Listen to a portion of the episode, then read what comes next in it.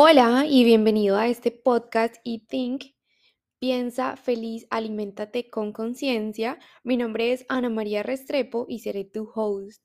He pasado los años más importantes de mi vida en búsqueda de la dieta perfecta y me di cuenta que es aquella que me permita estar en sintonía con mi cuerpo y me dé paz. Aquí te quiero invitar a que tengas muchísimo antojo de vivir y que puedas sintonizar con los alimentos de una manera diferente, que puedas abrir la mente a entender, a escuchar, a conocer diferentes perspectivas acerca de la nutrición, empezando por una nutrición desde cero y que entiendas que dependiendo del momento de tu vida, tu nutrición se va a ver diferente. Incluso esta nutrición se verá diferente dependiendo de dónde vivas, porque si vives en un país que tiene estaciones, tu cuerpo naturalmente va a desear alimentos completamente diferentes. Hola, bienvenidos al episodio de hoy. Hoy quiero que hablemos de un tema que me parece demasiado interesante y que quizás nos pueda ayudar a resolver muchos obstáculos, sobre todo cuando nos proponemos alimentarnos mucho más sano y que este tema parece ser que eh, nos pasa a todos y que quizás una vez uno comprende de dónde viene, es mucho más fácil entender cómo continuar con nuestro plan de alimentación y cómo hacer que sea mucho más fácil sin sentirnos culpables porque supuestamente nos hace falta la fuerza, la famosa fuerza de voluntad. Pero hoy quiero que hablemos de ocho causas, las más comunes, de los antojos, porque parece ser que cuando uno quiere alimentarse más sano, le antojo de muchas cosas que quizás nunca había comido y que simplemente por el hecho de pensar que se va a tener que abstener de ciertos alimentos, simplemente se le antojan, porque es que a nadie le gusta que le prohíban muchas cosas y cuando esas cosas son prohibidos y sobre todo cosas que a uno le gusta comer, pues parece ser que es mucho más tentador. Entonces vamos a hablar de ocho causas. La primera tiene que ver con nuestra alimentación primaria y que tiene que ser eso es nuestras relaciones, nuestra rutina de ejercicio, si sentimos que nos falta inspiración, nos estamos aburridos, no tenemos una motivación, no hay una práctica espiritual, nos falta ese incentivo, nos falta como esa chispa y constantemente nos sentimos apagados, aburridos o muy estresados, esas son, esas son causas normales que la mayoría de personas recurrimos a la alimentación, a una satisfacción inmediata, sobre todo porque no queremos ver esas emociones, lidiar con ellas o lidiar con esa situación y es mucho más fácil adormecer esa emoción, hacerse loco como dicen y pues simplemente encontrar una satisfacción momentánea. ¿En qué? Puede ser en la comida, en el postre favorito, simplemente es evitar esos momentos que nos pueden causar dolor, que nos pueden causar incomodidad, así que todos buscamos la manera más fácil de lidiar con ese estrés, de lidiar con esa insatisfacción y puede ser mediante la comida.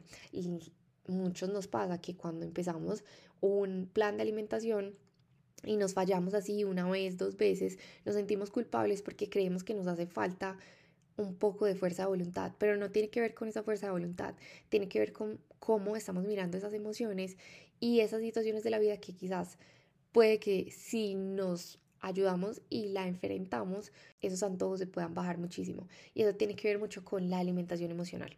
La segunda causa tiene que ver con la hidratación.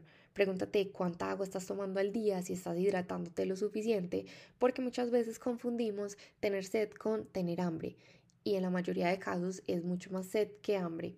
Siempre el agua nos ayuda a mantenernos hidratados, a tener todas las funciones vitales de nuestro cuerpo que simplemente es necesario.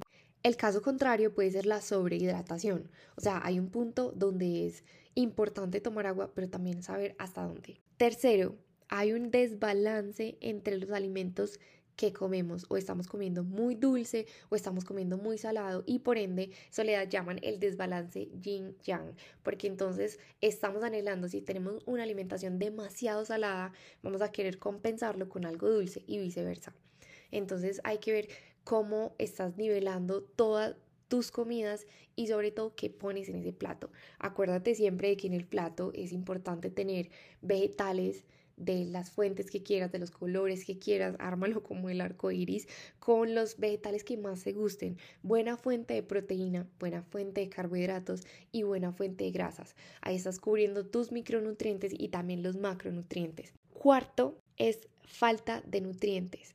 Y esa falta de nutrientes tiene que ver mucho con, ya sea con una dieta demasiado estricta, que no estás teniendo los nutrientes necesarios y ahí hay un problema súper grande porque no solamente te estás privando de nutrientes, sino que ya tu cuerpo te está empezando a gritar que necesita los micronutrientes esenciales y también esos macronutrientes. Entonces, de una u otra manera, el cuerpo necesita compensar la falta de alimentos que tú no le estás dando. Y eso pasa muchísimo cuando hay dietas demasiado estrictas y esas dietas tan estrictas no son sostenibles en el tiempo. Uno siempre va a querer tener un buen plan de alimentación que te permita sostener tu rutina, tu estilo de vida en el tiempo y en cualquier lugar donde tú te encuentres. Así que es importante no girar y que la vida no gire sobre la comida. Sin embargo, pues se los dice alguien que tiene experiencia en ambos extremos y es que este estilo de vida tiene que ser algo que te produzca paz, simplemente y llanamente lo que te quite la paz y que no te haga feliz, entonces hay que reevaluar cómo estás comportándote en muchos aspectos de la vida. El quinto tiene que ver con una situación hormonal. Puede pasar mucho a las mujeres y es sobre todo cuando tenemos el famoso síndrome premenstrual. Y a nosotras nos pasa muchísimo que antes de nuestro periodo y durante nuestro periodo la situación hormonal en nuestro cuerpo es diferente y por ende tenemos antojos de alimentos dulces, sobre todo en este caso y muchas veces es nuestro cuerpo tratando de balancear algo que nosotras a veces no entendemos con esa inteligencia femenina y con esa inteligencia intuitiva que nosotras ya poseemos. Entonces es muy común que cuando tengamos cambios eh, durante el embarazo, durante nuestra menstruación o incluso dentro de la menopausia, también hay fluctuación en nuestra testosterona, en nuestros niveles de estrógeno y es mucho más probable que hayan antojos debido al nivel de estrés también que podemos mantener en esta situación eh, hormonal. Sexto es no comer suficiente proteína. Déjenme decirles que cuando nos hace falta este macronutriente, lo más probable es que no estemos satisfechos. La proteína lo que hace es, en palabras muy claras y básicas, es crear saciedad.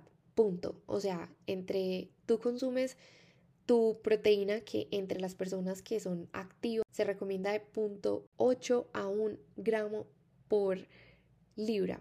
O sea, si yo peso 125 libras, lo ideal es que mi consumo de gramos de proteína al día sean 125 gramos de, de proteína neta. ¿Cierto? Entonces, si tú no te estás alimentando bien y no le das suficiente fuente de proteína a tu cuerpo, lo más probable es que no estés saciado al 100% y que tengas hambre de inmediato. La séptima causa es cuando tú comes alimentos altamente palatables. Entonces, digamos, la bomba perfecta es alto en grasa, alto en azúcar y que tenga sal. Esa es la bomba perfecta que le llaman como el bliss del sabor. Siempre que tengan esos tres ingredientes, lo más probable es que lo que estés comiendo sea absolutamente delicioso. Y con ese tipo de alimentos queda una sensación en la boca que necesitas un poco más y necesitas comer más. Entonces esos alimentos altamente palatables lo que hacen es que si lo comiste la noche anterior o si lo comiste en la mañana, quedes todo el tiempo deseando y como con ese antojo de comer mucho más azúcar en el día. Y hay una cosa con el azúcar que es, entre más comes, más ganas vas a tener de comer. Y llega un punto en donde uno se vuelve como resistente, por así decirlo. Entonces, entre más consumes, va a llegar un punto entre que esa cantidad que consumías al día ya no va a ser suficiente para saciarte y vas a tener que comer un poco más. Por eso es cuando ya hablamos de esa adicción del azúcar, pero es que claro, o sea, llega un punto de tanta satisfacción en el cerebro que es inevitable no querer más. Y la última causa de esos antojos es que le llamamos una devolución y tiene que ver cuando uno vuelve a hábitos anteriores o llegas a un punto de tu vida que te recuerda mucho, tienes una memoria guardada y también se comporta como esa memoria física. Entonces, en ese caso, vuelves a hábitos anteriores, lo cual lo más probable es que se te antojen alimentos que te recuerden a esos momentos. Por ejemplo, llegas a un punto una situación de estrés o una situación que te recuerde algo de tu infancia, lo más probable es que si de niño te gustaba, no sé, aquí en Colombia es muy famoso el bocadillo, que es un dulce de guayaba, si de niño te gustaba eso y eso te generaba un placer y un confort, lo más probable es que devolviéndote a esos hábitos en este momento quizás de tu vida que recuerdas ese instante de infancia se te antojen muchísimo más. Bueno, y esas son las ocho causas de los antojos y entonces te estás preguntando, bueno, listo, yo ya sé cuál es la causa y ahora cómo navego ese antojo, qué hago. Entonces voy a dejar cuatro preguntas que te puedes hacer en esos momentos y la primera es, ¿este deseo o este antojo ocurre con una emoción o un sentimiento físico en particular? Puede ser estrés, fatiga, soledad e incluso el aburrimiento pueden llevar a un antojo en particular. En este caso, la comida no resuelve el problema, solo el síntoma. Funciona pero no es, la, no es la solución en el largo plazo, es solamente una solución momentánea. Hacer esta distinción puede ser un sentimiento muy empoderador y permite identificar la causa real que probablemente promueva el equilibrio que tú buscas. Las personas, a veces privadas de sueño, tienden a tomar decisiones en su nutrición inadecuadas, aumentando el deseo por alimentos muy densos en calorías. Cuanto más estresada sea esa persona, uno tiende a buscar más comodidad para manejar el estrés. Y eso también tiene que ver con una situación hormonal. Cuando uno se del sueño, la grelina también aumenta. Esa es la hormona de tener hambre, pues en palabras muy sencillas para que me entiendan. Entonces cuando tú te privas de sueño, la grelina aumenta y la leptina baja. La leptina es la hormona que le dice al cuerpo, ya estamos satisfechos. Y muchas veces esas son causas de que busques alimentos más eh, densos calóricamente o que simplemente por esa privación de sueño a veces hay un desbalance energético súper grande. La segunda pregunta es, ¿este antojo viene de un alimento altamente palatable? Y alimentos que son sabrosos, entre comillas, son los diseñados para ser muy, muy, muy deseados y hay que ser consciente que tienen estos alimentos. Como cuando uno consume más azúcar, es muy probable que sientas más cansancio, o sueño, porque a veces con ese nivel tan alto de azúcar hay un shot súper rápido de energía. ¿Y qué pasa cuando uno le da un shot tan rápido de energía al cuerpo? Pues eh, sí, él sube súper rápido, pero asimismo vuelve a bajar ese nivel de energía. Entonces, lo que requiere es que haya unas fuentes muy, muy concentradas y consuman grandes cantidades. Entonces, ahorita estaba hablando de ese alimento como delicioso del bliss point. ¿Y qué es ese bliss point? Que tiene azúcar, sal y grasa. Es la fórmula perfecta para un alimento sea altamente palatable. La tercera pregunta, ¿este antojo está relacionado con un hábito? Estamos acostumbrados, entre comillas, a comerlo en un momento y un lugar determinado. Un alimento que gravita en la rutina y puede desearse en algún momento de tu día, como un snack en ese instante que, por ejemplo, es costumbre. O sea, tener un breve momento de mindfulness para sintonizar con tu cuerpo y decir, bueno, esto es un hábito, esto es un anhelo o esto es hambre. Hablemos, por ejemplo, del el postre después del almuerzo. Eso es porque tú quieres o simplemente porque es un hábito que se ha construido en tu rutina y ya, pues eh, la mayoría de personas lo hacemos y decimos, uy, qué rico un postre después de este almuerzo, pero no es porque queramos el postre, es porque simplemente es un hábito que hemos construido por muchísimos años. Y cuando nos preguntamos, bueno, de verdad, yo sí tengo hambre, quizás la respuesta sea no, porque tu almuerzo fue lo suficientemente bueno y saciador que definitivamente no tienes hambre. Pero es importante identificar este momento dentro de tu rutina y puede que no solamente te esté pasando con lo que comes, con los antojos, con lo que deseas, sino con otras cosas que quizás no te estés percatando y se vuelvan paisaje. Y la cuarta pregunta es, ¿este antojo me guía hacia algún alimento que apoye mi salud o bienestar? Satisfacer un antojo puede ir muchísimo más allá del punto de vista nutricional. Por ejemplo, desear un pastel o una torta o algo que tenga un, recuerdo para compartir en familia puede generar un fuerte sentimiento de amor y conexión en este caso y esa puede ser una forma muy poderosa de la alimentación primaria de la que siempre hablo y por eso fue el punto número uno de la causa de los antojos porque muchas veces nos enfocamos tanto como en esos alimentos que nos olvidamos por completo que es que nosotros somos unos seres completos y necesitamos de otras fuentes de nutrición y por eso en cada episodio les recuerdo un montón que no solamente es lo que comemos, es lo que pensamos, nuestras emociones y todo eso se refleja en nuestro día a día y cómo vamos manejando las diferentes situaciones de la vida. Una vez entendemos esto, vamos a proceder desde un lugar de empoderamiento porque no solamente estamos reconociendo qué lo causa, sino con estas preguntas estamos indagando muchísimo más profundo y saber desde qué lugar nos vamos a acercar.